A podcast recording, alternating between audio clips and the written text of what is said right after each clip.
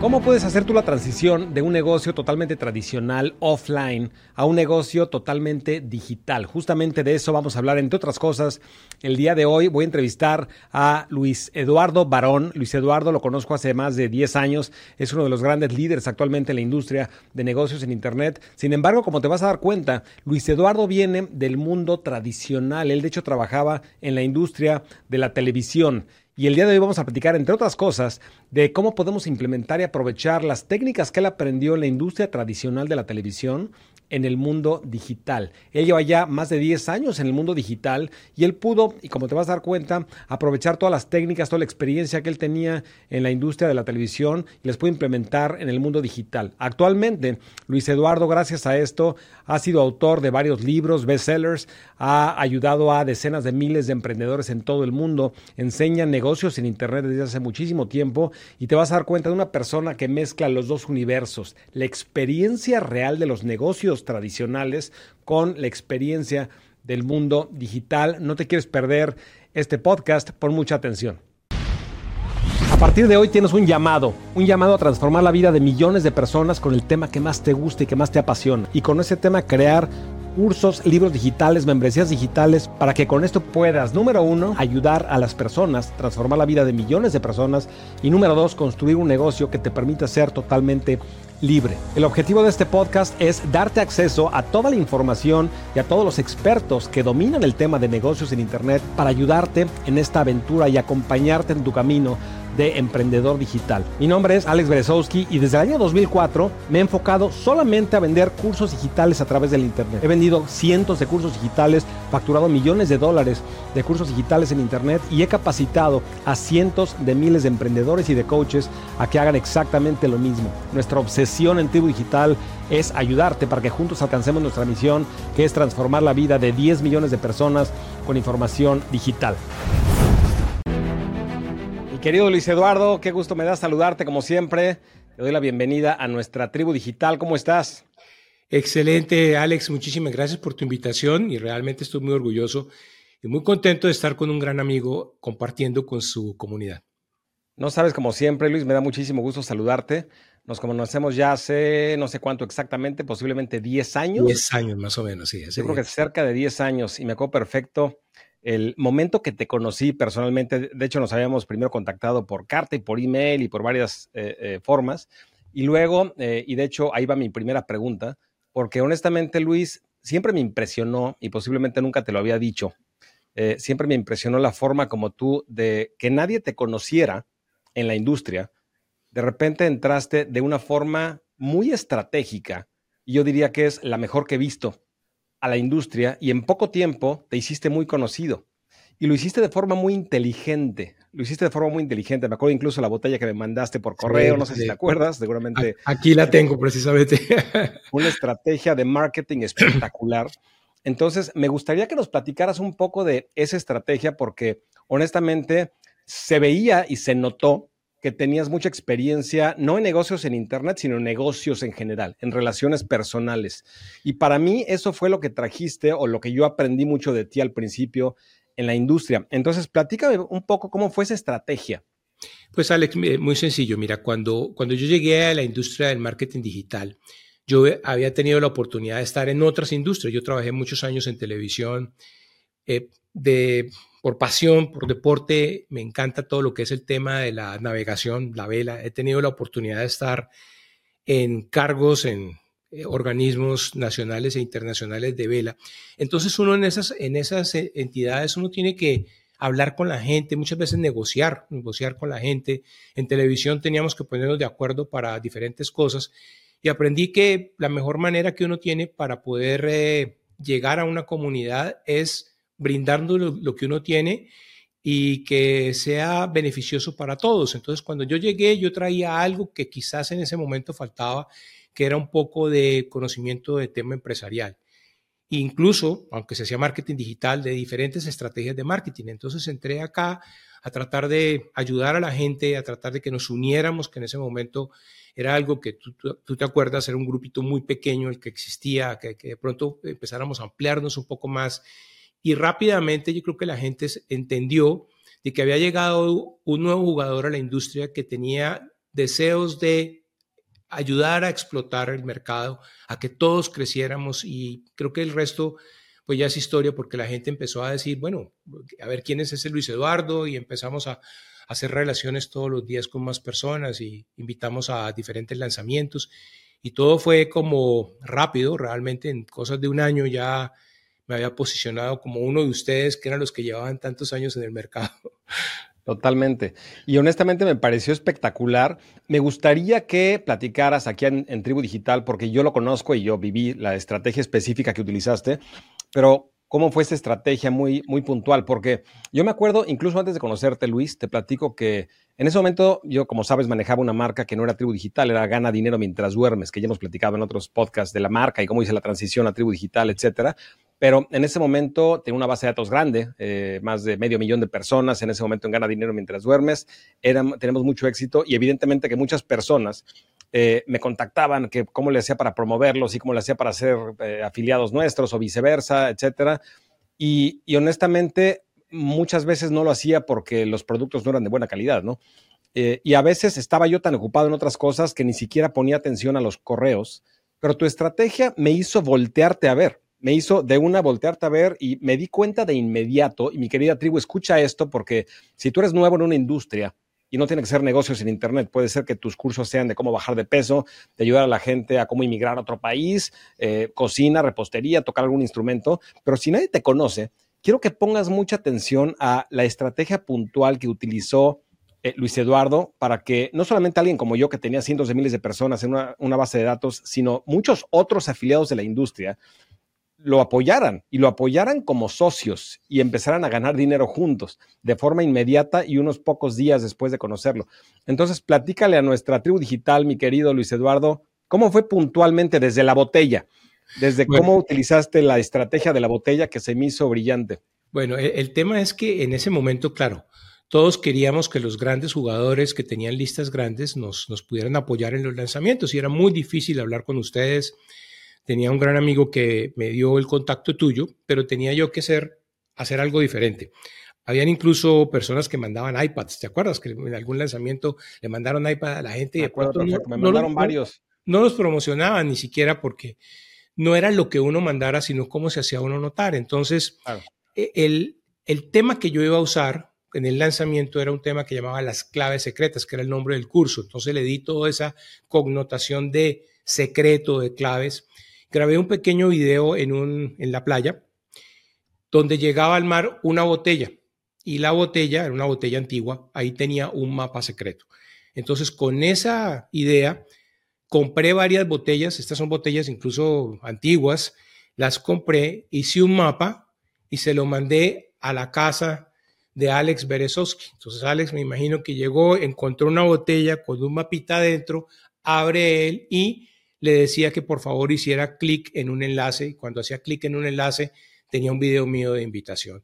Creo que si yo le hubiera mandado al iPad era un iPad más, pero cuando le mando algo como una botella y le hablo de, te voy a revelar las claves secretas, yo creo que él le generó pues cierta expectativa y por eso entró y le pareció interesante el, lanzamiento y por eso nos apoyó y fue uno de los grandes afiliados que tuvimos. Años más tarde me acuerdo que hicimos otro lanzamiento así muy disruptivo y Alex me dice, no, no, no, yo estoy un poco ocupado, no puedo ayudarte. Y bueno, yo dije, pues es perfecto, todos tenemos eh, diferentes eh, eh, ocupaciones en determinado momento y entendí muy bien. Cuando de pronto una semana más tarde me dice, oye, acabo de ver tu lanzamiento y quiero apoyarte. Esto sí definitivamente es una maravilla. Entonces, uno tiene que hacer cosas diferentes para que la gente como Alex, que es una persona, como les digo, que todo el mundo estaba detrás de Alex en ese momento, dijera, oiga, me parece súper interesante lo que están haciendo. No, no era el precio, era lo que significaba eso, era algo diferente. Claro. Yo creo que es una gran lección. Es digo, te he seguido desde que empezaste mucho en marketing, eres muy bueno en marketing, pero esta fue una de tus mejores estrategias de marketing eh, desde, mi, desde mi punto de vista, porque fue una estrategia de marketing de alto apalancamiento.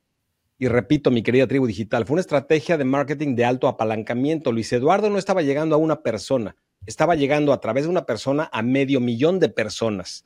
Entonces, quiero que tomes nota de eso, porque los afiliados somos humanos. Repito, los afiliados somos humanos, no somos diferentes. Y como somos humanos, reaccionamos a estrategias de marketing de la misma forma que reacciona nuestro prospecto o nuestro cliente para venderles más productos. Y eso es algo muy importante porque yo me dedicaba al marketing en Internet en ese momento, sabía cómo de alguna forma llamar la atención de las personas, pero aún así, mi parte humana, no de mercadólogo, mi parte humana, de repente le llega una botella, le da curiosidad, que la curiosidad es uno de los mayores triggers de marketing, y de repente obviamente me da curiosidad, abro la botella, veo un enlace, me da todavía más curiosidades, curiosidad sobre curiosidad, llego al enlace y quién es este Luis Eduardo Barón, que aparte hablaba increíble y de repente llega alguien bien vestido, con buena presencia, bien vestido, reitero, porque de alguna forma en la industria puede haber como que falta esa parte de, del estilo que traías, mi querido Luis Eduardo, y de repente llegas y con buena presencia atraes la atención. Otro detalle que tal vez tú no te acuerdas si no le diste tanta importancia, yo sí le di mucha importancia. En el evento que nos conocimos la primera vez ya en persona, que fue en Salt Lake City, ¿te acuerdas? Sí. En un evento de webinars. En ese momento estaban empezando, mi querida tribu, los webinars. Por primera vez em, estaban apenas empezando los webinars automatizados y todo esto. Y me acuerdo perfecto que ese día, el primer día del evento, yo me levanté un poco de, hecho no tarde, sino fue al gimnasio en la mañana y fue a desayunar y como que se me hizo un poco tarde para llegar al evento. Y entonces entré, ya había empezado la primera sesión, estaba totalmente lleno el salón. Y lo primero que pensé es en dónde me voy a sentar, porque ya no había ninguna silla. Y de repente Luis Eduardo, sin conocerme, estaba en la puerta principal esperándome y me dijo, Alex, te tengo un lugar junto a nosotros. Y fue y me acompañó hasta mi lugar y honestamente se me hizo una, un acto con clase, mi querido Luis Eduardo. Y eso te abre muchas puertas. Son cosas muy sutiles, son acciones muy sutiles, mi querida tribu, pero que demuestran la calidad de persona con la que te estás enfrentando. Y evidentemente que después de eso, mi querido Luis, participamos en varios lanzamientos y lo apoyé y me apoyó y de alguna forma como que colaboramos, pero empezó con la parte número uno, estratégica de cómo captar la atención de las personas, en este caso los afiliados. Y número dos, detalles humanos, tocar con el humano y conectar, porque siempre tus conversaciones han sido humanas, nunca han sido cómo podemos ganar dinero juntos desde el principio. Siempre ha sido cómo están tus perros, tu perrita Ana, mi querida tribu ya la conoces, la que lamentablemente eh, falleció hace algunos años, pero Luis desde que la compré me preguntaba y cómo está y cómo están tus hijos. Y esa parte, eh, honestamente, es admirable. Pero bueno, Felicidades, nunca te lo había dicho, mi querido Luis. Muchas gracias. Mira, me acuerdo bien el evento, Joel Peterson era el, el evento ahí era el primer evento que se hacía de, webinars, muy interesante a propósito. Excelente, Luis. Ahora, tengo una pregunta, porque tú vienes del mundo offline. Evidentemente que hay muchas lecciones en las dos industrias. Eh, hay técnicas diferentes, hay técnicas similares, pero me gustaría encontrar cuáles son las diferencias sobre todo. En el mundo offline, en donde tú estabas antes de entrar al mundo de marketing en Internet y todo lo que estás haciendo en este momento, eh, en la industria, digamos, tradicional en la que tú trabajabas, ¿qué, ¿qué ves tú en esta industria en la que estabas? Platícanos un poco, que no ves que se maneje en nuestra industria de negocio en Internet y que podría ayudarnos. Bueno, mira, incluso hace un mes más o menos estábamos conversando con Alex sobre el futuro de nuestra industria y yo, como te decía, he venido de otras industrias, he tenido, yo tengo publicaciones acá en los Estados Unidos y voy a las convenciones, voy a las conferencias, en televisión íbamos a muchas conferencias, tanto de contenido como técnicas, y uno empezaba a ver cómo las industrias van creciendo. En el mercado en que nosotros estábamos, en especial el mercado hispano, nos ha faltado esa parte, es decir, se creó una industria con mucho esfuerzo, con personas como Alex, como nosotros, como mucha gente que empezó a, destinar su tiempo, porque no solamente era tener un negocio y ganar dinero, sino destinar el tiempo para que se creciera la industria. No crean ustedes que esto fue de la noche a la mañana, fue el trabajo de muchas personas consiguiendo lista, compartiendo su información con otros, dando contenido, ayudando para que esto sea lo que hoy es y que otras personas que están llegando tengan el camino mucho más fácil, está más asfaltada la carretera gracias a, personas como, como Alex y como tantos otros que ayudaron en esos inicios y después otros que vinimos a ayudar a, a que todo continuara como era y se ampliara un poco esa autopista como, como la conocemos hoy. Pero se nos quedó el tema de, o sea, se empezaron a hacer eventos, nosotros comenzamos a hacer los primeros eventos, que fue importante, siguen haciéndose eventos, pero faltó crear un poco la industria, o sea, cuando uno ve cualquier cosa, por ejemplo, Airbnb, tú ahora ves Airbnb, Airbnb es una industria completa, o sea, no es la industria de las ventas de short, lo que llaman short term rentals, no, es Airbnb tiene sus conferencias grandísimas y cuando tú vas a una conferencia de Airbnb, hay centenares de personas que venden diferentes cosas para las personas que están haciendo negocios con Airbnb. Cuando tú vas, por ejemplo, a cualquier, en el tema de televisión, eran ferias donde habían cientos, miles muchas veces de stands vendiendo cosas para la industria. Nosotros nos quedamos un poco. El mercado americano evolucionó un poco, perdón, el mercado brasileño un poquito más y nosotros nos quedamos en que no se han desarrollado muchas cosas para nuestra industria. Es decir, ya tenemos un número grande creciendo todos los días de personas interesadas en llevar su conocimiento a través de Internet, en vender gracias al marketing digital, pero nos ha, nos ha faltado que se empiecen a crecer y que tengamos nosotros nuestras propias herramientas desarrolladas en español por personas como pues digamos que entendemos el mercado. Entonces, eso es lo que creo yo que es el siguiente paso que se debe de dar y muy seguramente empezar a parecernos a otras industrias como tal, donde cuando hagamos un evento podamos tener miles de personas en el evento haciendo negocios porque ya hemos madurado lo suficiente para que esto ocurra. Claro. ¿A qué crees que se deba que no ha evolucionado de esa forma en esta industria en específica de negocios en Internet?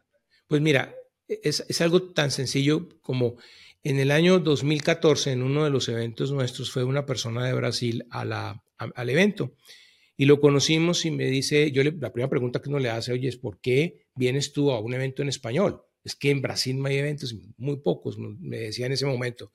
El, Brasil hasta ahora está comenzando esta industria. Y nueve años más tarde, estamos hablando de que Brasil hace eventos multitudinarios, hay cualquier cantidad de eventos, se han desarrollado plataformas, lo que tú quieras, o sea, que integración de WhatsApp con no sé qué, la tienen ellos allá. Y nosotros, él, él volvió a un evento nuestro ocho años después o siete años después y me dice, allá esto han desarrollado 100 veces más de lo que ustedes han desarrollado en este tiempo.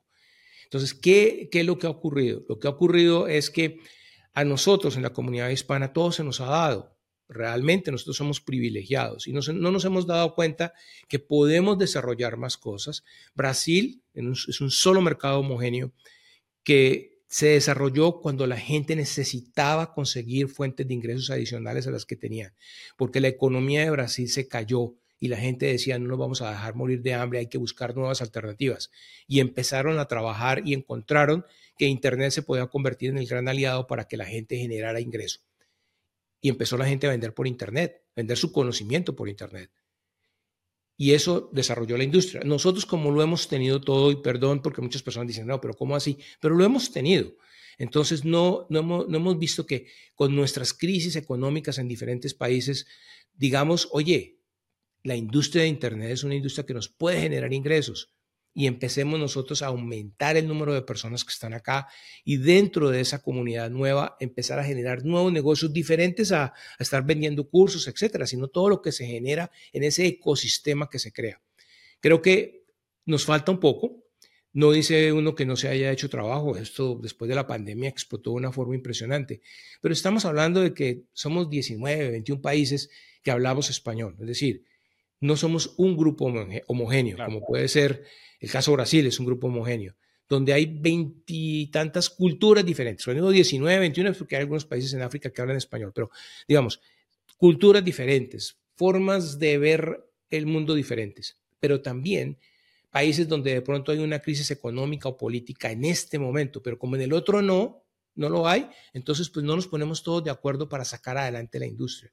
Y uno lo ve, no hemos visto, por ejemplo, con países que se han caído y no han podido volverse a levantar en el tema de Internet, como es el caso de Argentina, por ejemplo. Cuando yo llegué a la industria, Argentina era, si no el número, el número uno, el número uno era México, el número dos era Argentina. En este momento, Argentina no es el que más compra por diferentes razones cambiarias. Venezuela tampoco. Entonces, como no tenemos una homogeneidad en, ese tema, pues tampoco hemos podido desarrollar que, oye, esto no es para cuando estemos mal, esto es para siempre. Tenemos que aprender de que hay un nuevo sistema que ya lleva muchos años y no lo estamos usando para generar mayores ingresos. Independiente si es tu ingreso principal o un ingreso secundario, Internet se ha convertido en una fuente de ingresos espectacular, porque es, yo siempre digo, yo lo defiendo a morir, porque digo que es el negocio más democrático que yo haya podido existir. Y tú lo sabes porque tú tienes tu tribu digital. Y yo lo sé porque tengo mis alumnos, donde vemos gente que no importa si tiene dinero o no tiene dinero, que si ha pasado por la universidad o tiene un doctorado o no y está vendiendo, que si vive en un país, incluso de países con crisis, y vemos cómo personas comunes y corrientes han logrado sacar adelante sus familias, sus em, emprendimientos y todo gracias a Internet son unas lecciones maravillosas que le da este negocio todos los días. Y yo digo, si más personas conocieran esta información que tú estás llevando, tendríamos un mundo mejor y podríamos tener ah, más prosperidad en nuestra Latinoamérica, sobre todo porque encontramos nosotros una fuente muy económica para empezar nuestro negocio, donde nuestro principal capital es el conocimiento, lo que nosotros sabemos o la experiencia que tenemos. Claro. ¿Qué le dirías, mi querido Luis? Porque soy totalmente de acuerdo en que el mercado hispano, si estás escuchando este podcast, evidentemente que es tu audiencia, es tu mercado, hablas español y le vendes a gente que habla español seguramente.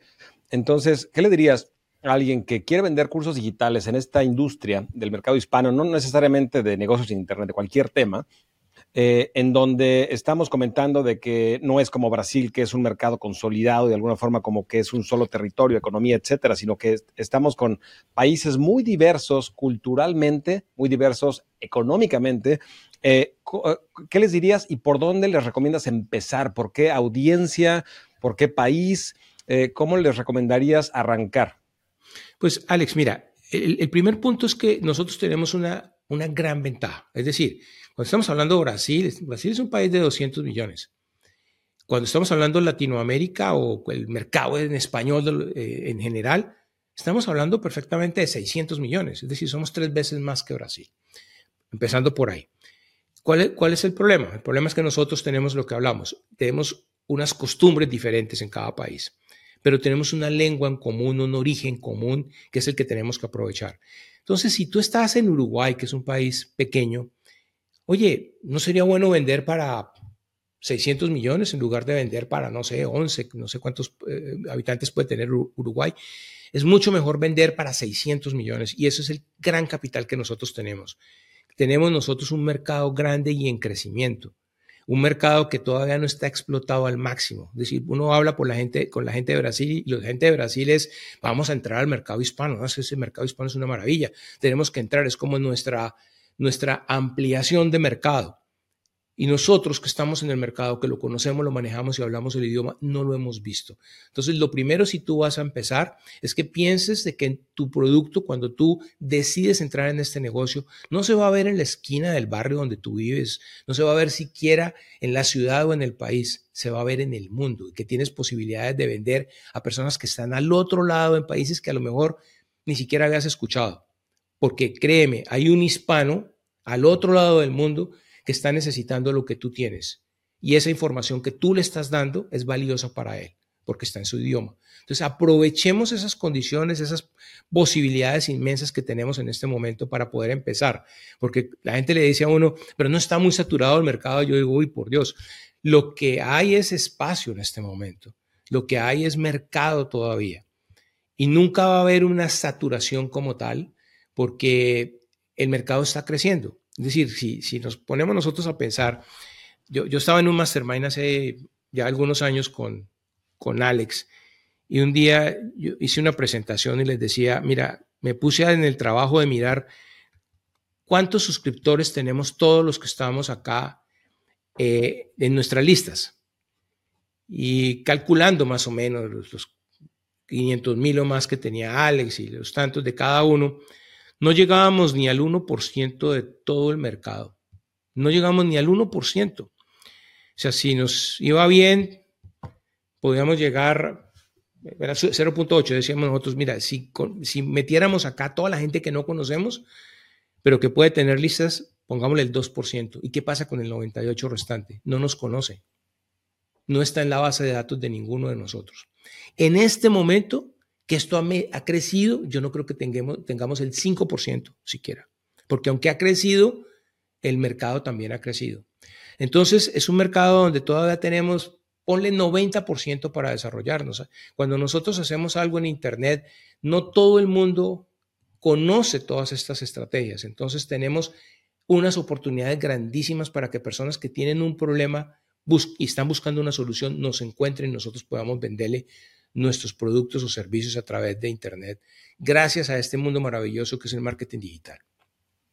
Claro. Y yo creo que una frase clave eh, que dijiste, Luis, es, ¿hay alguien en algún país del mercado hispano que está necesitando lo que tú tienes? Y la palabra clave es necesitando, porque muchas veces pensamos en la industria o el mercado hispano como países o como ubicaciones geográficas, como idioma. Sin embargo, son humanos con necesidades. Independientemente de en dónde, de en dónde estén ubicados, no te vas a enfocar a todo Argentina, a todo Perú, a todo Colombia, a todo México. Te vas a enfocar a un grupo muy particular, muy pequeño, de todos esos países que comparten una necesidad, que tienen una, un hambre de resolver un problema. Y ahí está la clave, independientemente de dónde están. Ahora, eso tiene que estar alineado también con la parte económica, porque la audiencia hispana es una pirámide y lamentablemente no mucha gente va a poder pagar tus cursos. Eh, como enseñamos en Tribu Digital, en el filtro PDA, tenemos un filtro, Luis, que se llama PDA, para comprobar eh, si tu tema de tu curso digital tiene potencial. Y la D de PDA es dinero. Es decir, tienes que comprobar si tu audiencia va a tener los recursos económicos para pagarte, porque finalmente es un negocio. Por más de que quieres ayudar a las personas, impactar la vida de millones de personas, si no pueden pagar con tarjeta de crédito tu curso digital, no vas a poder ayudar absolutamente a nadie. Entonces, eh, juntando necesidad con que te asegures que es una audiencia que va a poder pagar tus cursos, como dice Luis, es una industria de más de medio billón de personas, 600 millones de personas y conectados a Internet, porque la conexión a Internet es exageradamente elevada. Afortunadamente las compañías de telecomunicaciones en la industria hispana son bastante buenas, bastante, bastante buenas y llegan a muchísima gente y eso te ayuda. Pero bueno, mi querido Luis, desde que entraste a la industria de negocios en Internet, me gustaría conocer, me imagino, digo, por más que experiencia que tenías en negocios en general, etcétera, me imagino que saltar al mundo digital tuvo sus retos en la parte, me imagino, tal vez tecnológica o en algún área. Me gustaría conocer, Luis, cuál fue tu obstáculo o tus obstáculos más grandes que tuviste que enfrentar, que te costaron trabajo resolver, pero que al resolverlos aprendiste una lección, que es justamente la que me gustaría escuchar. Bueno, muchos, muchos, muchos son los retos cuando uno empieza. El, principal, el principal reto es estar uno frente a una cámara. Sí, yo había trabajado muchos años en televisión detrás de cámaras. Jamás había estado al frente. Es más, le huía a las cámaras. Entonces, eh, el hecho de tener uno que pasar al otro lado es el principal reto. O sea, que, la gente lo conozca uno, que, que como decía yo, tenía uno que levantarse y arreglarse y todo para poder grabar sus cursos. Era toda una experiencia diferente. Ese fue, digamos, el principal reto. El otro reto que yo tuve fue, oye, yo empecé más o menos a los 50 años en este negocio de, Internet. Y cuando yo empecé, yo decía, oiga, pero es que yo no soy un muchachito, esto es como para gente muy joven. Y son de las cosas que, que uno ha ido viendo porque después se le devuelven porque tiene unos alumnos que piensan igual.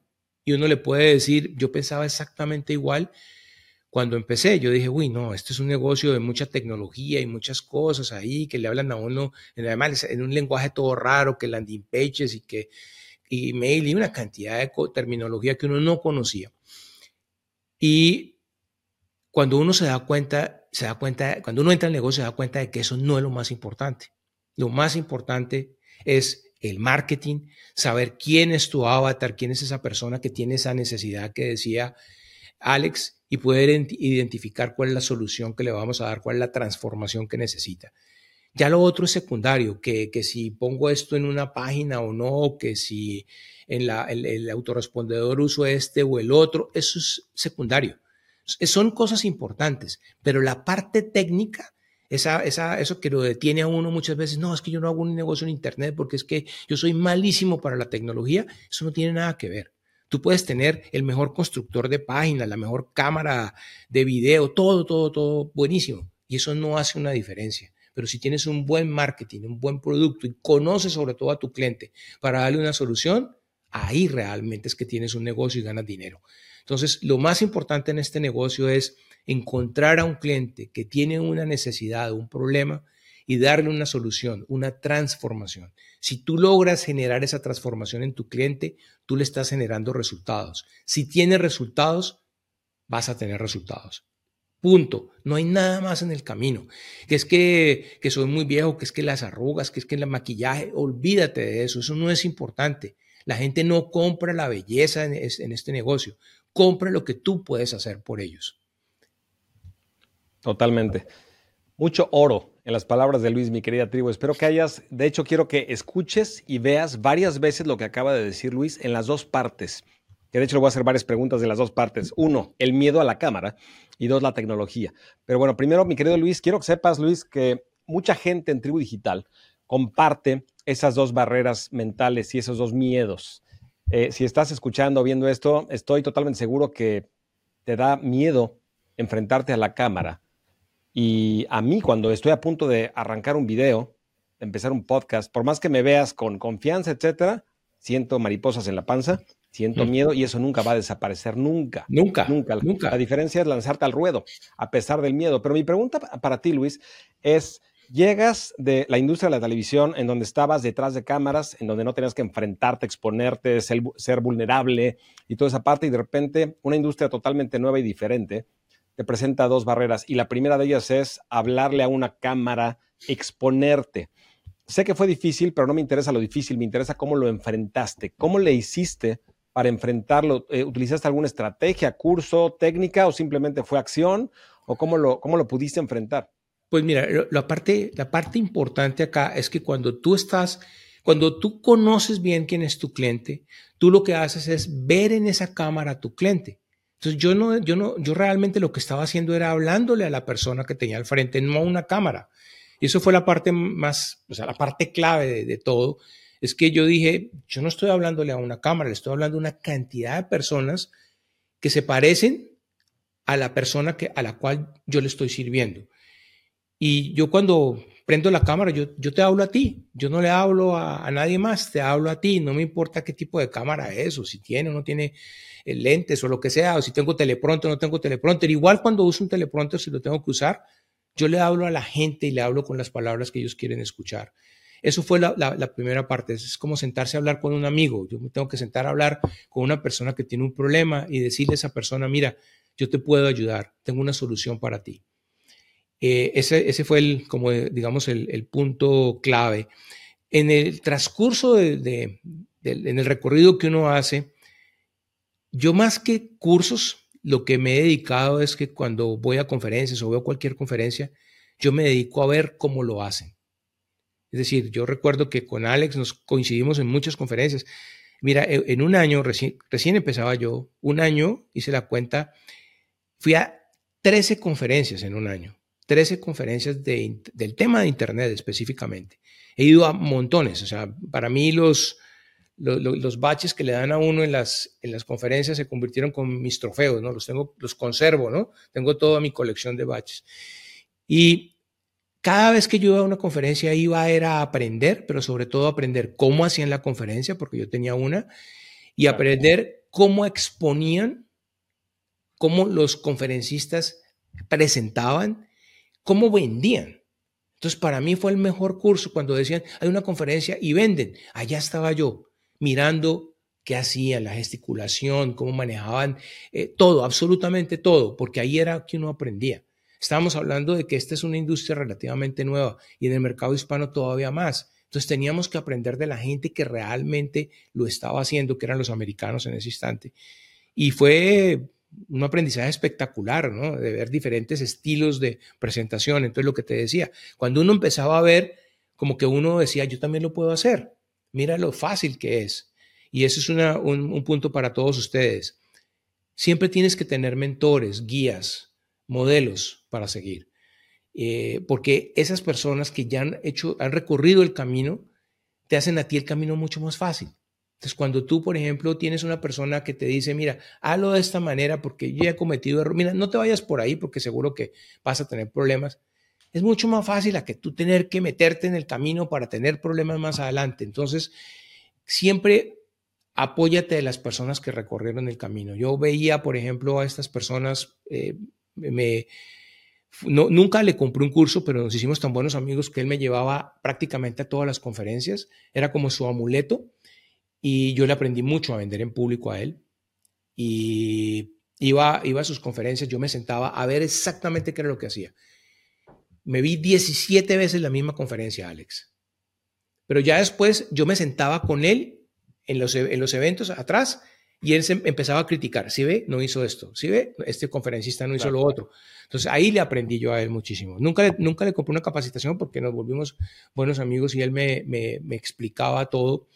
Él eh, está retirado ahora de la industria, un americano que vivía acá cerca, entre otras y fue, era muy bueno, fue lo mejor que yo vi en ventas y a él le aprendí, por ejemplo, a vender en plataforma, que es todo un arte diferente. Claro, claro. Mi querida tribu, veo dos, dos grandes lecciones de lo que comparte Luis. Primero que nada, eh, Luis dice, yo no le estoy hablando a una cámara, le estoy hablando a una persona, a un humano. Seguramente tú tienes uno de estos, mi querida tribu digital, y con esto hablas con tu mamá, con tu papá, con tu hermano, con tu amigo, con tu amiga, hablas con alguien. Cuando estás hablando con alguien, puede ser en FaceTime o en WhatsApp o en video o en Zoom o como quieras, pero cuando estás hablando con una persona que conoces, no estás pensando en la cámara, estás conectando con la persona que estás hablando. ¿Me equivoco? Y quiero que seas honesto. Quiero que seas honesto. Cuando hablas en un teléfono y estás viendo a una persona o lo estás escuchando, no estás pensando, no estás consciente de ti mismo y cómo me veo y cómo me está percibiendo y cómo es la cámara y estás conectando, por más de que no esté ahí físicamente, estás conectando con otra alma, con otro humano. Ahora, la diferencia fundamental es de que son dos. Uno, cuando hablas con tu audiencia, uno no la conoces, no es como tu amigo o una persona cercana, no la conoces. Y dos, no es una persona, son millones o miles o cientos de miles, depende del tamaño de tu audiencia, ¿no? Pero esas son las dos eh, diferencias fundamentales. Sin embargo, como dice Luis, si tú lo que haces es, en vez de imaginarte a, estoy hablándole de 10 mil o 20 mil o 30 mil personas, te imaginas a tu seguidor ideal, con nombre, con edad, con una imagen. Baja una imagen de internet, utiliza Midjourney, inteligencia artificial, lo que tú quieras, para crear una imagen que se parezca mucho a lo que tú tienes en mente de la persona que representa a tu seguidor ideal y a esa persona le estás hablando. Y hazlo como lo haces cuando hablas con tus familiares. De la misma forma, con una persona, no hables con muchas. Y vas a conectar de una mejor manera. Ahora, por otro lado, Luis nos dice que su estrategia, aparte de hablarle a una persona en una cámara, fue modelar a las demás personas. Párate en los hombres de los gigantes. Hay gente que ya lo sabe hacer. ¿Para qué reinventar la rueda? Y hay una lección muy grande que nos comparte Luis, que es cuando él iba a un seminario, además de aprender el contenido del seminario, aprendía el contexto. Es decir, qué es lo que estaba sucediendo. Yo te aseguro, Luis, que esa lección era más grande para ti que el contenido. Muchas veces te estaban enseñando información, etcétera, pero lo que está pasando que no se está diciendo en un contexto es una lección. En este momento que nos ves a Luis y a mí hablar, estás aprendiendo de dos formas. Por un lado, estás aprendiendo la información que estamos compartiendo contigo, las palabras, el lenguaje. Por otro lado, aprende lo que estamos haciendo. Yo tengo una cámara una, cámara, un micrófono, tengo unos audífonos, no tengo nada espectacular. Y tú me has seguido, si me sigues de hace tiempo, antes lo hacía con el celular, transmisiones en vivo. La tecnología no es lo importante, simplemente a pesar de las mariposas en la panza, prendo la cámara y me pongo a hablar. Y no pasa absolutamente nada. Entonces, aprende cómo lo estamos haciendo. Y creo que esa segunda lección de modelar a las personas que ya lo están haciendo vale, vale mucho, Luis. Ahora, de, todo este tiempo, desde que llevas en negocios en Internet, evidentemente que has aprendido varias técnicas de venta, varios trucos, principios, técnicas, métodos de cómo convertir a un prospecto que no te conoce en alguien que no solamente te conoce, sino que está dispuesto a sacar la tarjeta de crédito y pagar por un curso digital tuyo. Dentro de todas las técnicas o métodos que has aprendido, ¿ha habido algo que de repente cambió totalmente tu negocio y de repente fue como que el punto clave que hizo que despegara. Te voy a dar un ejemplo. Eh, cuando yo empecé, que no entendía bien cómo funcionaban los negocios en Internet y me topé con pared varias veces, tenía una base de datos de 5.000 personas, me acuerdo, en Aweber, que era en donde yo manejaba mi base de datos, y eran 5.000 personas, y yo vendía como un libro a la semana, más o menos, y gastaba cientos de dólares en publicidad y de repente un libro de 27 dólares cada siete días, lo cual era una pérdida gigante, pero yo sabía que era un problema optimizable. Y de repente llegó uno de mis primeros mentores y me dijo, dame tu cuenta, dame acceso a tu cuenta de Aweber, te voy a enseñar una lección y de repente le di acceso y escribió un correo electrónico de tres párrafos, bien escritos, y cuando lo mandó generamos 28 ventas en un día, cosa que yo nunca había visto ni generado. Y ahí entendí, por ejemplo, el poder de las palabras escritas, el copywriting, que se llaman en inglés. Entonces, así como eso, Luis, ¿hubo algo, algún principio, técnica, método, que de repente te estabas como que topando con pared y de repente entendiste, hiciste una conexión y fue algo que, que hizo que despegara tu negocio? Mira, varias cosas, pero uno de esos momentos como de iluminación, de epifanía que, que, yo tuve y curiosamente varias personas de la industria tuvieron, porque estábamos en el mismo sitio, fue una conferencia de Donald Miller. Eh, eh, fuimos a la conferencia, era la primera vez que la hacían, era una conferencia hermana de Traffic and Conversion, y fuimos a, a, eso, a, a ese evento y estaba Donald Miller y empieza a hablarnos. Donald Miller es un conferencista, autor de varios libros, y nos revaluó por completo todo. Nos hizo como un remesón. Y el remesón fue muy sencillo. Todos cuando llegamos a este negocio habíamos aprendido de los que habían aprendido y habían aprendido. Y nos hablaban del famoso viaje del héroe. Y nos decían, mira, es que tú, eh, es un viaje el que, el que hace el recorrido, el viaje del héroe. Y entonces cuando nos presentábamos, nos presentábamos como que nosotros éramos el héroe y, así, era. O sea, nosotros hablábamos, la gente empezaba a hablar, no, yo soy la maravilla, mira lo que hago, el estilo de vida de Internet, gano dinero acá, lo que sea. Cuando llego yo a la conferencia y veo que nos dice el Señor, mire, olvídese eso, ah, lo que quiso decir Joseph Campbell en el viaje del héroe no es eso. El héroe en el negocio no eres tú, el héroe es el cliente, nos cambió por completo todo. Me cambió a mí mi negocio de pies a cabeza. Y él empezó y nos dijo, mire, usted es el guía, no el héroe. Y el guía tiene una, un plan, una metodología para lograr que ese héroe tenga un resultado. Y si no lo tiene, tiene una consecuencia negativa. Y si lo tiene, tiene un resultado positivo. Ahí nos cambió todo. Es decir, claro, el mensaje estaba mal enviado. Si yo hablo del héroe y no hablo de mí, el héroe en el, caso es el cliente, inmediatamente las cosas van a cambiar, porque él se va a ver identificado, porque es el verdadero héroe de nuestra historia. Y mi negocio se empezó a disparar. Fue como, digamos, uno tiene varios puntos en el camino. Hablo de este porque realmente fue una epifanía grandísima la que, la que tuvimos en ese momento, o sea, la que yo encontré en ese momento y curiosamente hablaba con Érico Rocha del mercado brasileño muchos años más tarde y nos sentamos un día a hablar y me dice, es que mi negocio cambió ese día. Le dije, yo no sabía que tú estabas en esa conferencia, no nos conocíamos. Pero curiosamente, más de una persona cambió por completo como hacía Internet porque habíamos ido a un lado donde nos dijeron, usted aprendió mal. Eso no era lo que se tenía que enseñar, se tenía que enseñar era esto. Y comenzamos nosotros a hablar de nuestros clientes. Empezamos a mostrar más testimonios, más historias de nuestros clientes y el negocio cambió completamente, porque ellos, los, los, clientes, los prospectos, no querían oír hablar de lo que tú estabas haciendo y cómo te iba de bien y el nuevo carro que compraste, sino qué está pasando con la vida de las personas a las cuales tú le estás enseñando, lo que tú les enseñas a ellos en qué se ha convertido. Y empezamos a, a preocuparnos por algo súper importante que son los resultados de los alumnos, para generar esas historias y a mostrar esas historias y a mostrar de que hay nuevas personas, nuevas caras en diferentes nichos. Y eso multiplicó por completo la industria por una circunstancia particular. Así como tú decías de los tres párrafos que te generaron las 28 ventas, cuando nosotros empezamos a hacerlo, vender se volvió mucho más fácil porque la gente ya estaba vendida cuando veía una historia, ya estaba vendida cuando veía a otras personas que lo estaban haciendo, y al año siguiente eran otras personas, y al año siguiente otras personas. Entonces todo el mundo decía, oiga, no, yo quiero eso, quiero, quiero eso. Y básicamente es una, un pequeño cambio, una mala interpretación que estábamos haciendo del héroe, convirtiendo el héroe en que nosotros éramos los héroes de la película y convirtiendo ahora al protagonista de la película, el cliente, y cómo eso destraba por completo todo el negocio. Son de los principios que de repente cambian todo. Son de los principios, mi querida tribu, que de repente te hacen pensar no solamente en tu siguiente webinar, tu siguiente carta de ventas, tu siguiente producto, en todo lo que hagas en el negocio, es quitarte del centro. Ese punto de voltear el reflector de ti y ponerlo en alguien más no es fácil y no es natural.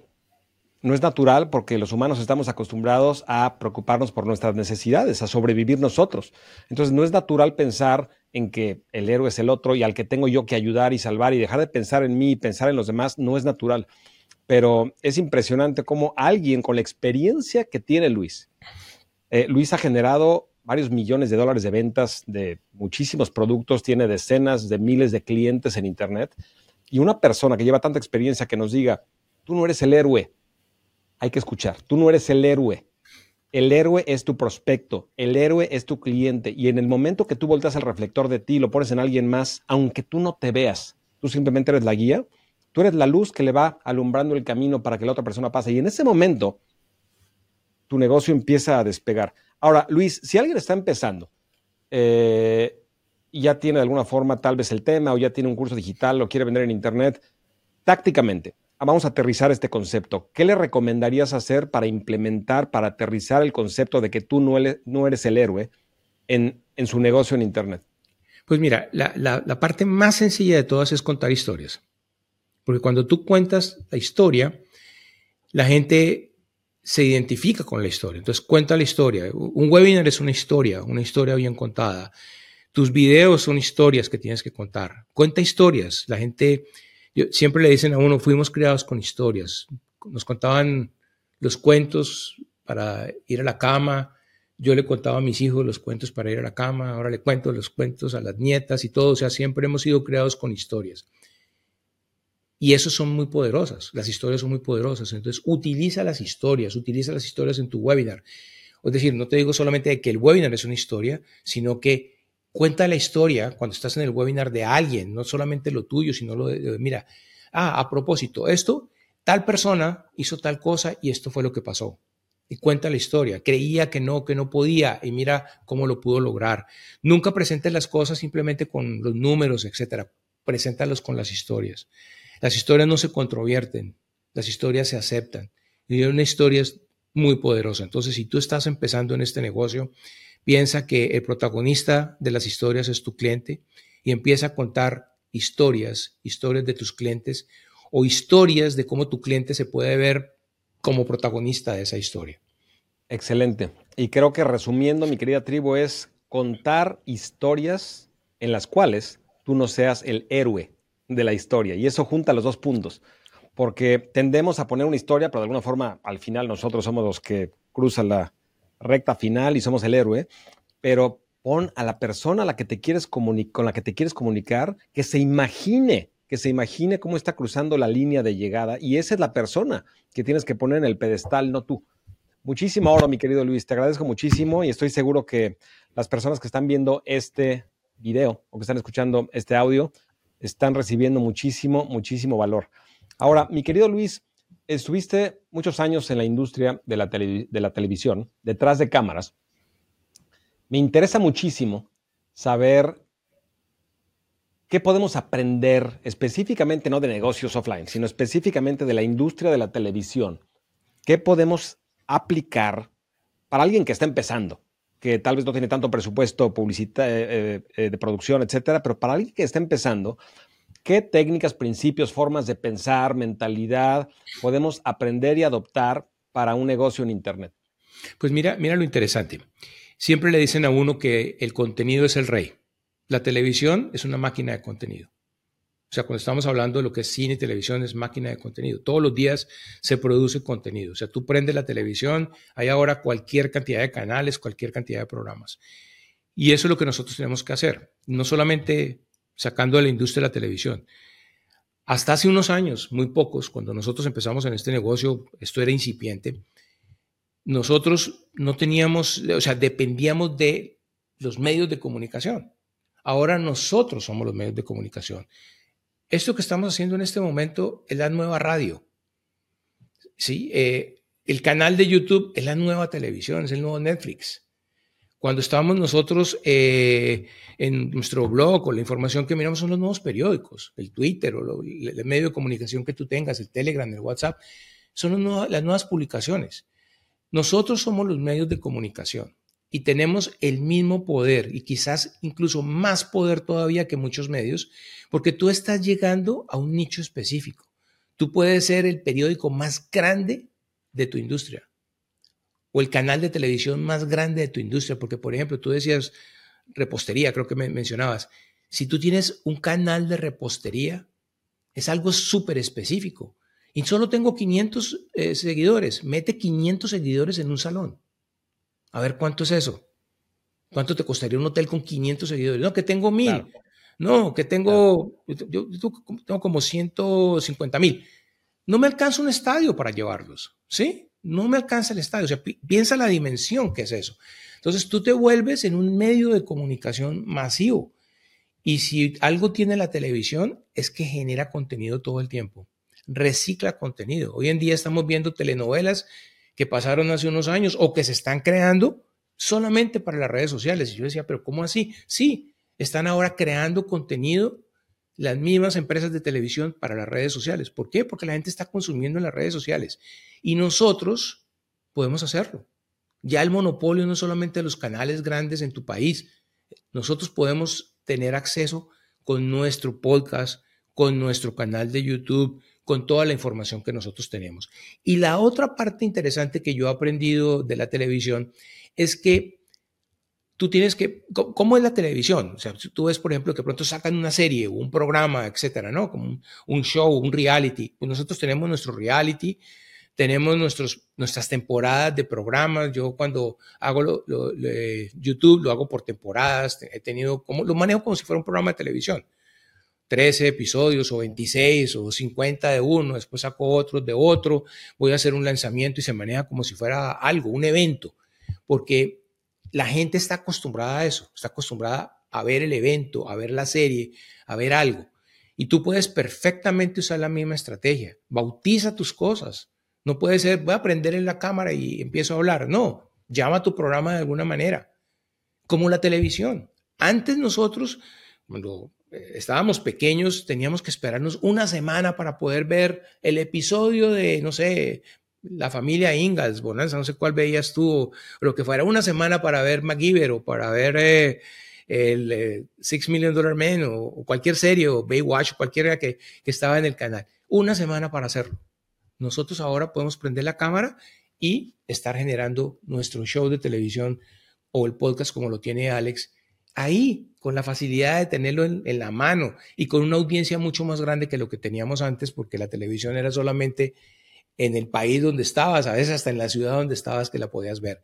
Tenemos el poder en las manos y tenemos un mundo grandísimo que es el mundo audiovisual, llamémoslo así, como puede ser el podcast y todo. Pensemos como piensan ellos, pensemos como piensa la industria. En este momento, los grandes monopolios de la comunicación ya no piensan en que soy el periódico, no, el periódico ya tiene cosas eh, visuales, o sea, tú entras al periódico y tiene videos, entras al periódico y tiene podcast. Entras al canal de televisión y tiene, lo retransmiten los programas en, YouTube. Es decir, ya esto es, ya pasó, es una convergencia, ¿no? Es una, lo que llamamos, cuando yo empecé en el mundo de las publicaciones, empezaron a hablar de la convergencia digital. Y decían, en un futuro los periódicos vamos a ser digitales y vamos a tener multimedia. Te estoy hablando de hace 20 años que, que yo empecé en el, en el, tema de publicaciones y decían, así va a ser. Y, así es. O sea, hoy en día hay muchas empresas que ya se están creando 100% digitales, revistas 100% digitales. Entonces, nosotros tenemos ese poder. Aprovechemos, creemos nuestro propio canal de televisión, nuestra propia radio, nuestra propia publicación y empecemos a difundir nuestro mensaje. Mucho valor, muchísimo valor, mi querido Luis. Creo que el, primero, el primer punto importante es entender que tenemos una oportunidad frente a nosotros como decía Friedman, eh, se democratizaron los medios de, comunicación, de producción. Eh, si no has leído el libro The World is Flat, te lo recomiendo, mi querida tribu digital, en donde explica Friedman, los medios de comunicación se democratizaron con el Internet. Actualmente no son los gobiernos, no son las compañías las que tienen el poder, son los individuos. Porque, y esto lo dijo hace 15 años o más. Entonces, tú imagínate ahora en donde tienes aquí conexión a Internet, una buena cámara, micrófono y puedes comunicarte con todo mundo. Ahora, algo importante y puntual que dijo Luis es la diferencia fundamental, a diferencia de la televisión que se quiere comunicar con todo mundo y el Super Bowl lo ven cientos de millones de personas y es para absolutamente todo mundo, la estrategia debe de ser saber a quién le estás hablando, porque si tú haces un show parecido a lo que se hacía en la televisión hace 30 años, no creo que tengas éxito. Tienes que hacer un show específico para alguien, como decíamos, de repostería, tocar la guitarra, tocar el piano, para una persona específica y tener tu propio, tu propio evento, tu propio show. Ahora, por otro lado, de las lecciones que comentabas, eh, Luis, me gustó mucho la palabra de reciclar contenido, que la televisión muchas veces crea, dijiste, crea y recicla el contenido. Y están transmitiendo eh, telenovelas que se grabaron hace muchísimos años. Entonces, aprendamos de eso ¿Qué contenido ya creaste, ya generaste que puedes reciclar, que puedes utilizar alguna herramienta de inteligencia artificial para convertirlo en audio, en video, para cortarlo, para maquillarlo, para crear un libro, para crear artículos? Es reciclar el contenido que tienes. Me acuerdo, Luis, eh, yo trabajaba en Australia, cuando vivía en Australia, y trabajaba en una empresa de alcohol vínico. entonces me tocó ir a todas las empresas que, que hacían vino, etcétera. Me llamó mucho la atención que en el proceso de, el eh, de, hacer el vino, queda todo lo que le llaman el orujo, ¿no? las obras de, las uvas, y eso lo, lo, lo, utilizan, lo utilizan y lo venden y lo comercializan y no solamente hacen el vino, con lo que va saliendo van generando mayores utilidades. Entonces, en ese ejemplo, en tu contenido, ¿cuál es ese orujo? ¿Cuál es esa, ese resultado que puede salir, por ejemplo, de este podcast. Van a salir videos largos, videos cortos, audio, artículos. Van a salir muchísimas formas y formatos y métodos de llegar a diferentes personas. Hay gente que está dispuesta y seguramente si estás escuchando esto y llevas ya más de 50 minutos, tú eres uno de ellos. Hay personas que están dispuestas a aprender durante 50, 60 minutos eh, información. Hay personas que le gustan los shorts o los reels y de alguna forma lo hacen de forma más sencilla, más ágil, pero tú tienes en este año, en este momento, la capacidad de, como decía Luis, reciclar el contenido de forma sumamente eh, sencilla. Y es lo que hablabas del multimedia, ¿no? La televisión en este momento ya no es, son, o los periódicos, ya no es periódico ya es multimedia, son diferentes formatos y tú lo puedes hacer no solamente con costos muy bajos, sino cada vez de forma más sencilla. Y mi querida tribu, te he estado mandando varios videos últimamente de inteligencia artificial. Cada vez se va a poner mejor, cada vez se va a poner más fácil para ti el terreno de juego.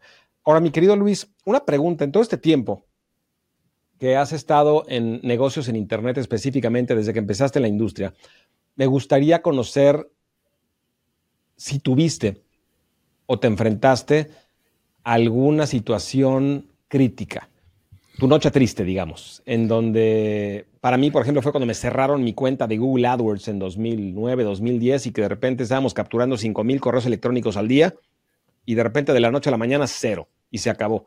Y me, me costó mucho trabajo levantarme. De hecho, yo te diría que por lo menos un año, un año de angustia, de no dormir bien, de estar desesperado, no sabía qué iba a hacer, acababa de emigrar a otro país, quemé las naves y de repente, de la noche a la mañana, se cierra la única fuente de tráfico que tenía y me hace pasar por una crisis bastante angustiante. Afortunadamente, lo que no te mata te hace más fuerte y hoy mi negocio es mucho más sólido.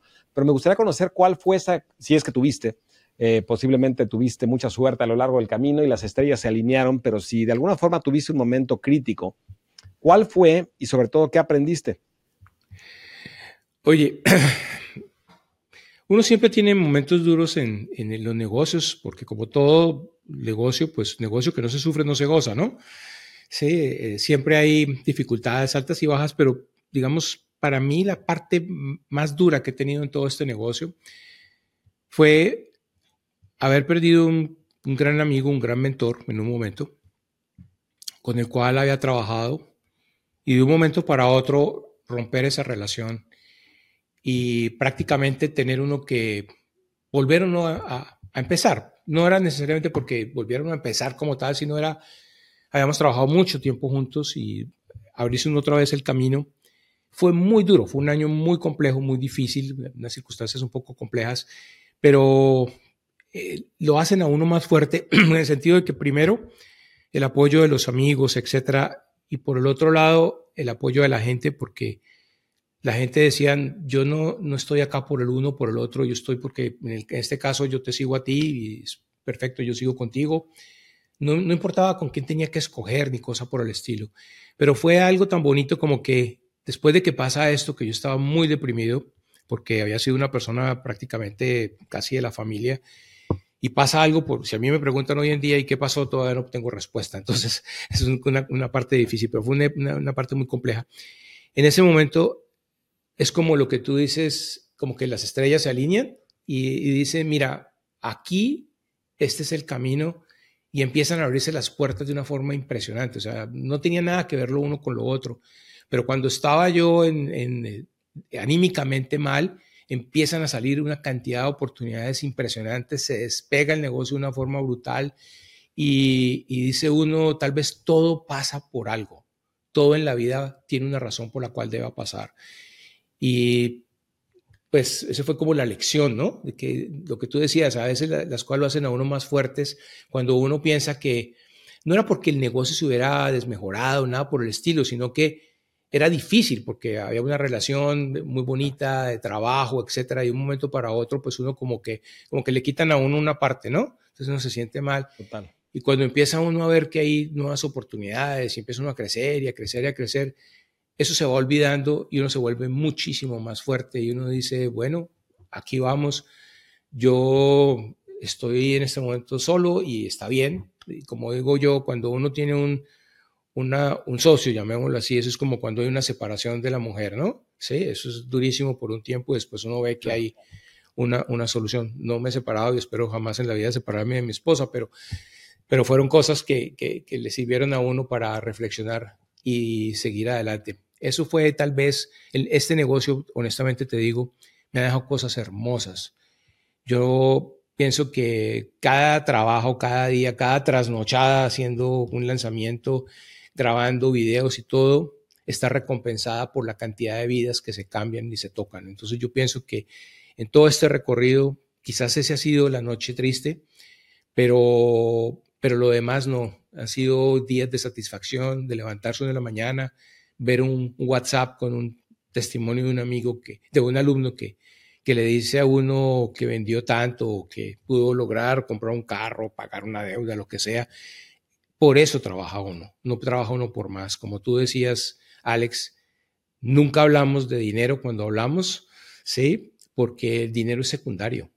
En la vida hay cosas más importantes. El dinero llega en la medida de que tú transformes vidas. Si tú transformas vidas, vas a estar tranquilo porque siempre el dinero te va a llegar. Mi querido Luis, conecto con esa noche triste, conecto, yo desde afuera lo vi, lo, vi pasar, conecto porque cuando tienes un socio, no es un socio, es una persona, es un humano y evidentemente creo que es casi imposible tener un socio y que no haya una conexión humana, una conexión íntima y humana. Y es muy difícil, me imagino Luis, cuando de repente se rompe esa sociedad y de repente cada quien tiene que seguir su propio camino, voltear a ver tu negocio como un proceso de negocio. Es difícil porque yo siempre, siempre he enseñado en Tribu Digital que un negocio es un proceso frío y no son emociones. Sin embargo, se dice fácil. Se dice fácil, pero cuando estás con un socio que es una persona muy cercana a ti, de repente hay alguna situación y de repente cada quien sigue su camino, es, es complicado. Sin embargo, me gusta tu enfoque de voltear a ver a a quién estás ayudando, que también son humanos. Y no es uno, son miles o millones. Entonces, eh, ese enfoque de ahora no volteo ni a verme a mí, ni a ver mi drama, ni mi socio, voy, a ayudar, voy a seguir sirviendo. Y como decía Luis, el dinero viene en consecuencia de ayudar a las demás personas. Gracias por ser vulnerable, mi querido Luis. Gracias por abrirte. Es la primera vez que, que, cuento esto, ¿sabes? Te lo agradezco.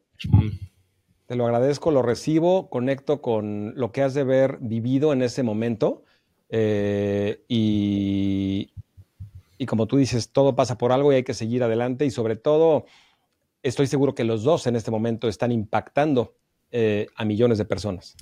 No sé si más o menos que lo hubieran hecho juntos, pero están impactando a millones de personas, que eso es lo importante. Entonces, eh, gracias nuevamente por abrirte, mi querido, mi querido Luis. De verdad lo recibo desde una buena frecuencia. Estás aquí en confianza y, lo recibo con buena frecuencia y la misma frecuencia es en, la que vibra nuestra querida tribu digital. Mi querido Luis, para la gente que no te conoce, en cuanto a qué enseñas exactamente. Tú enseñas negocios en Internet desde hace ya eh, una década o más. Platícanos qué exactamente, y te doy mi ejemplo, yo enseño cómo monetizar tu conocimiento, cómo identificar lo que le llamamos tu zona de influencia, que es la intersección de tu pasión, tu talento y en donde ayudas a las demás personas, y ya que la identificaste, crear un curso digital y venderlo en Internet. ¿Tú qué es lo que enseñas? Si lo pudieras resumir, lo que le llaman eh, tu speech de elevador, que subes al elevador, alguien te pregunta, ¿qué, ¿qué enseñas? ¿A quién estás tratando de ayudar y cómo los ayudas? ¿Qué dirías?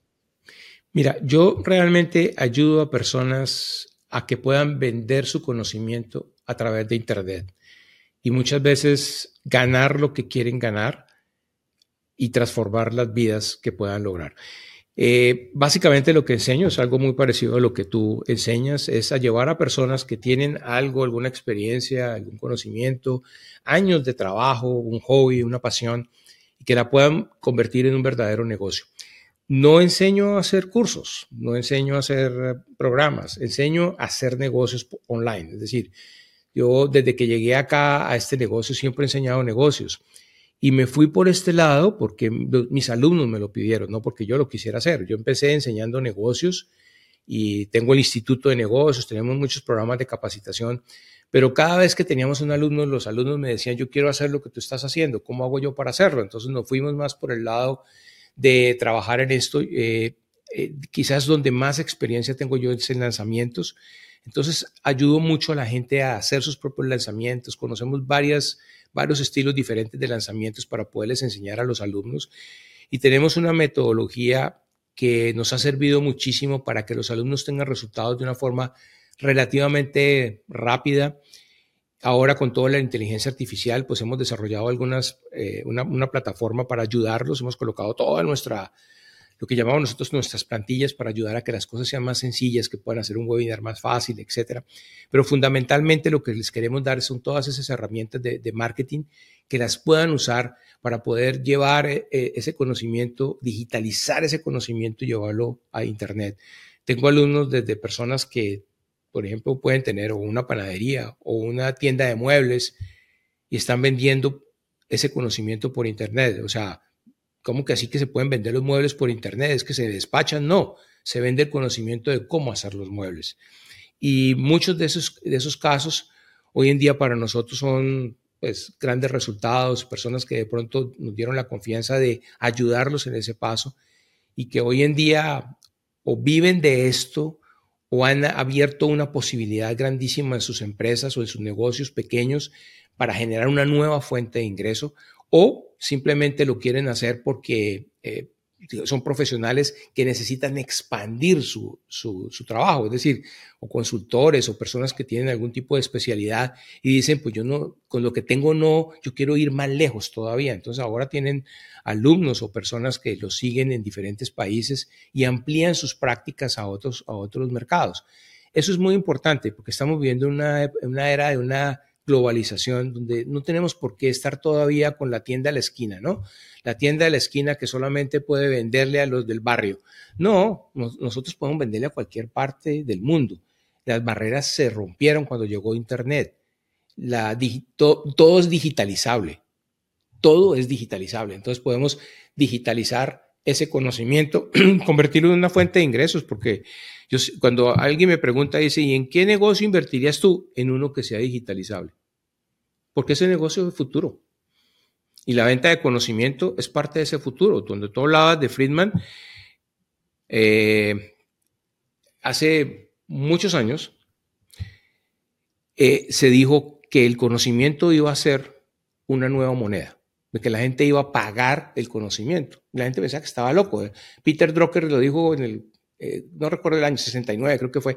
El conocimiento es, va a ser una nueva moneda. Drucker murió en el 2005 y antes de morir, como dos meses antes de morir, dijo, ya llegamos a la era del conocimiento. Y lo estamos viviendo. La era donde nosotros pagamos el conocimiento.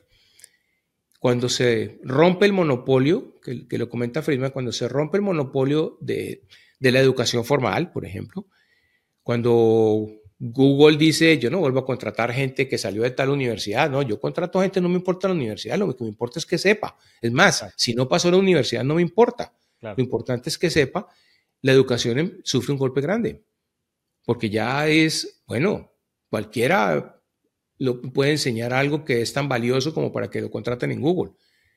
De hecho, muchas universidades en ese momento, eso fue mucho antes de pandemia, en ese momento empezaron a desbaratar esas salas grandes que tienen para las lecturas que, llaman y convertirlas en estudios, porque decían, algo viene. Cuando llega la pandemia, la pandemia lo único que hizo fue acelerar el proceso y mostrarle al mundo que había algo que existía hace 10 años por lo menos y que mucha gente ni siquiera sabía. Es más, había gente que ni siquiera había hecho un webinar y vino en pandemia a descubrir Zoom. ¿Sí? Para nosotros eso era normal, era natural. Nosotros estamos haciendo webinars desde que empezaron, como dice Alex, desde que comenzaron las primeras plataformas, las primeras cuentas, tuvimos las primeras cuentas en GoToWebinar y, y todo esto, y decíamos, esto es normal para nosotros. Antes hablaba uno, Alex, y decía, oye, ¿y cómo le cuentas tú a, a tus hijos qué haces? Porque uno era preguntándole, cuando le preguntan a uno, ¿y uno qué hace? No, pues estoy sentado frente a un computador, ¿no? Como no tenía uno cómo, ni cómo explicarlo. Hoy en día la gente ya sabe qué es esto. Total. ¿Sí? Mi, mi, hija le pregunta, ¿y tu papá qué hace? decía, no, pues tomar conferencias, eso es como Aprende. ir a conferencias y estar enfrente de una, un computador y dar clases por, dar clases por internet. Y los compañeritas les decían, ¿y eso qué es? Hoy en día clases por internet los toman todos los muchachos. El mundo cambió de una forma impresionante, Alex. Y eso es lo que la gente tiene que ver. No podemos seguir haciendo lo mismo que estábamos haciendo cuando tenemos un mundo completamente diferente y un mercado acostumbrado a ya empezar a recibir la capacitación online. Yo me acuerdo hace algunos años que un alumno me decía, es que es muy difícil que lo que yo hago tenga poder generar los resultados cuando lo hago presencialmente, un coach. Y pocos meses después de lanzar, llega y me dice, Luis Eduardo, es mejor hacerlo online que hacerlo presencial porque los alumnos repiten cuantas veces quieran la, capacitación y ya después es más fácil cuando yo les respondo las preguntas. He aumentado mis resultados. Entonces, el mundo ya se preparó para el resto de la década. No sabemos cómo va a ser la próxima, pero el resto de la década es digital. Y la educación es digital. Y cada día nuestros hijos van a tomar más capacitación digital. Y nosotros, porque dime si estás escuchando este podcast y no has comprado algo digital, algún curso para algo porque tenías un problema, una necesidad y encontraste en ese curso una solución. Yo digo que los cursos digitales, la capacitación online, es el equivalente a lo que hace unos años eran los libros, donde comprábamos un libro para poder entender algo, informarnos o darnos una solución.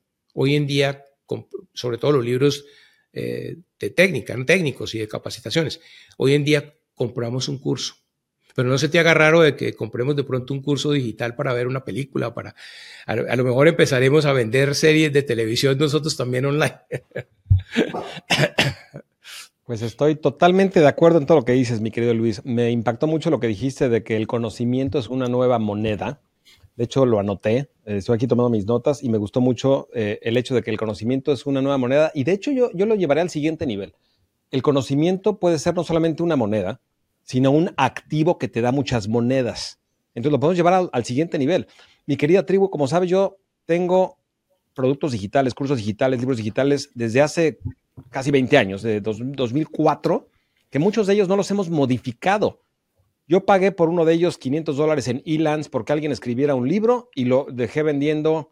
Eh, cumple el principio de permanencia, es decir, lo que enseño en ese libro no cambia, la necesidad no cambia, y se sigue vendiendo 20 años después. Y yo te pregunto, si tú comparas Bitcoin, bienes raíces, cualquier, bueno, bienes raíces también es un activo bastante interesante, pero Bitcoin y todo lo que está de moda en este momento como activos digitales.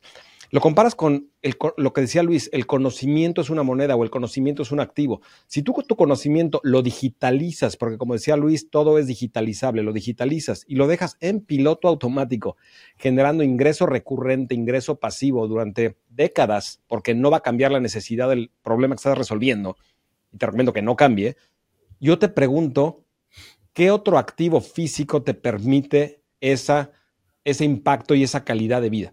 Entonces, me gustó mucho esa frase, el conocimiento es tu nueva moneda y de hecho hay otro enfoque también, no solamente el que tú vendes, no solamente un curso que puedas desarrollar y vender y que te genere ingreso pasivo, también, como decía Luis, el conocimiento del que, el que adquieres aprendiendo. Si tú tomas entrenamientos y cursos a los cuales no tenías acceso antes porque tenías que pagar tu boleto de avión, tu hotel, eh, alimentos, etcétera, y ahora tomas un entrenamiento de cómo empezar tu negocio en internet, cómo hacer cursos, cómo hacer webinars, y eso lo traduces en dinero entonces, esos también son activos digitales. Estamos identificando dos activos digitales. Uno, los que tú vendes y otro de los que tú aprendes, que puedes traducir a dinero. Entonces, eh, mi querido Luis, gracias por esa frase. Esa frase me hizo reflexionar mucho, pensar mucho y estoy seguro que a la tribu digital también. Las personas que estén interesadas, Luis, en capacitarse contigo, eh, ¿qué les recomiendas? ¿En qué entrenamiento los recomiendas que empiecen, que arranquen? ¿En qué página de entrenamiento? ¿Cuál es el primer paso? Mira, eh, digo lamentablemente porque no tenemos nosotros sino una capacitación. Es decir, yo llegué a un punto en el Instituto de Negocios, tomamos la decisión de enfocarnos en este programa, en un solo programa. Eh, no tenemos cursos como, como tal, sino tenemos un programa de capacitación, es un programa de alto precio que se llama Inmersión Digital. Entonces, eh, si tú estás interesada en conocer un poco más y ver un ángulo de, este mercado, puedes vernos en las redes sociales, en nuestras, en YouTube. Me encanta poner videos en YouTube. No lo estoy haciendo ahora con mucha frecuencia porque ando en, plan de abuelo en estos días, eh, pero pues seguramente empezaremos una nueva temporada de, de videos pero tenemos mucho contenido, como decía eh, Alex, pues cuando uno tiene tanto contenido, me dicen mis amigos, pues usted no tiene sino que volver otra vez a colocar los videos porque hay muchísimos en, el, en el canal. Y me pueden buscar como el canal se llama Empezar Negocio, todas nuestras redes sociales son Empezar Negocios, salvo la de Facebook, que es Luis Eduardo Barón. Y ahí puedes empezar por lo menos conociendo un poco más de nosotros en el instituto de negocios.com. Y cuando estés preparado, cuando termines de pronto una capacitación de Alex y quieras llegar más lejos, pues estamos ahí para ayudarte. Nosotros nos enfocamos básicamente en eso, eh, porque tenemos el Instituto de Negocios, pero el próximo año vamos a trabajar otra vez con el tema em, empresarial. Pero nos enfocamos era porque había una necesidad. Ya llevábamos varios años trabajando con nuestros programas digitales que habían tenido mucho éxito y hacíamos este evento de forma presencial. Lo hacíamos una semana en, en Acumal, México, sobre todo en, Colombia. Y llegó la digitalización y dijimos nosotros no podemos porque no, no llega, la, llega la pandemia y nos toca digitalizarnos. Entonces lo que hicimos fue digitalizar el programa y en lugar de que fuera una semana, convertirlo en un programa de mayor tiempo para ayudar a los alumnos a hacerlo. Entonces básicamente lo que tenemos es eso, es un programa de alto precio. Claro. Mi querida tribu, conozco a Luis Eduardo hace una década. Es una persona altamente íntegra, altamente ética, altamente profesional, que domina el tema de los negocios en Internet. Eh, no recibo ninguna comisión de afiliado, créeme. Si te estoy presentando a Luis Eduardo es porque sé que es una persona de alto nivel y que te va a ayudar, te va a iluminar el camino, va a ser ese guía en tu historia del héroe. Entonces, no dejes de tomar acción. Mi querido Luis, no sabes cómo agradezco tu presencia, tus palabras, te repito, agradezco tu vulnerabilidad también, el abrirte, el compartir conocimiento y gracias por estar compartiendo con Tribu Digital. Pues Alex, primero que todo, gracias por tu invitación. Siempre te lo he comentado a ti, cuando yo llegué a este negocio, siempre he admirado a Alex Berezowski por el trabajo que ha hecho. Eh, me considero un afortunado de poderlo llamar amigo, pero sobre todo de de poder compartir tantas cosas que hemos compartido, pensando siempre en el beneficio de esta industria. O sea, Alex es una persona que siempre ha tratado de ver cómo podemos hacer las cosas para poder crecer esta industria. Cada rato me, dice, eh, reunámonos para ver esto, analicemos estas cosas acá, ha tomado muchas iniciativas y eso es lo valioso, poder uno saber de que hay personas que están pensando en que esta industria del conocimiento digital pueda ser más grande en beneficio tuyo que estás viendo o escuchando este, este podcast, porque tú tienes un mensaje que compartir. Y gracias a personas como Alex, ese mensaje está llegando más lejos, porque hicieron el trabajo difícil de poder convencer a la gente que esto existía. Gracias, Alex. Un abrazo grande y espero estar muy pronto aquí en tu tribu digital. Recibo tus palabras, mi querido Luis, y te mando un fuerte abrazo. Seguimos en contacto. Gracias, un abrazo. Recuerdos en casa y a todo el zoológico. Claro que sí, de tu parte. Abrazo. no sabes el gusto que me da que hayas escuchado el podcast del día de hoy. Mi nombre es Alex Berezowski y solamente te pido dos cosas a cambio. Número uno, si no lo has hecho todavía, que te suscribas a este podcast para que no te pierdas ningún episodio. Mi objetivo es ayudarte y acompañarte en tu camino de emprendedor digital, ayudarte a que identifiques lo que en Tribu Digital le llamamos tu zona de influencia, el tema que más te apasiona, que más te gusta y que con ese tema puedas tú crear cursos digitales, productos digitales para transformar la vida de millones de personas. Entonces, número uno, te pido que te suscribas y número dos, te pido que compartas este podcast con la mayor cantidad de personas posible. Todas las personas que tú consideres que pueden transformar el mundo también con sus ideas, con su conocimiento, con sus habilidades. Ayúdame a que ayudemos juntos para que juntos alcancemos la misión de Tribu Digital que es transformar la vida de 10 millones de personas con información digital.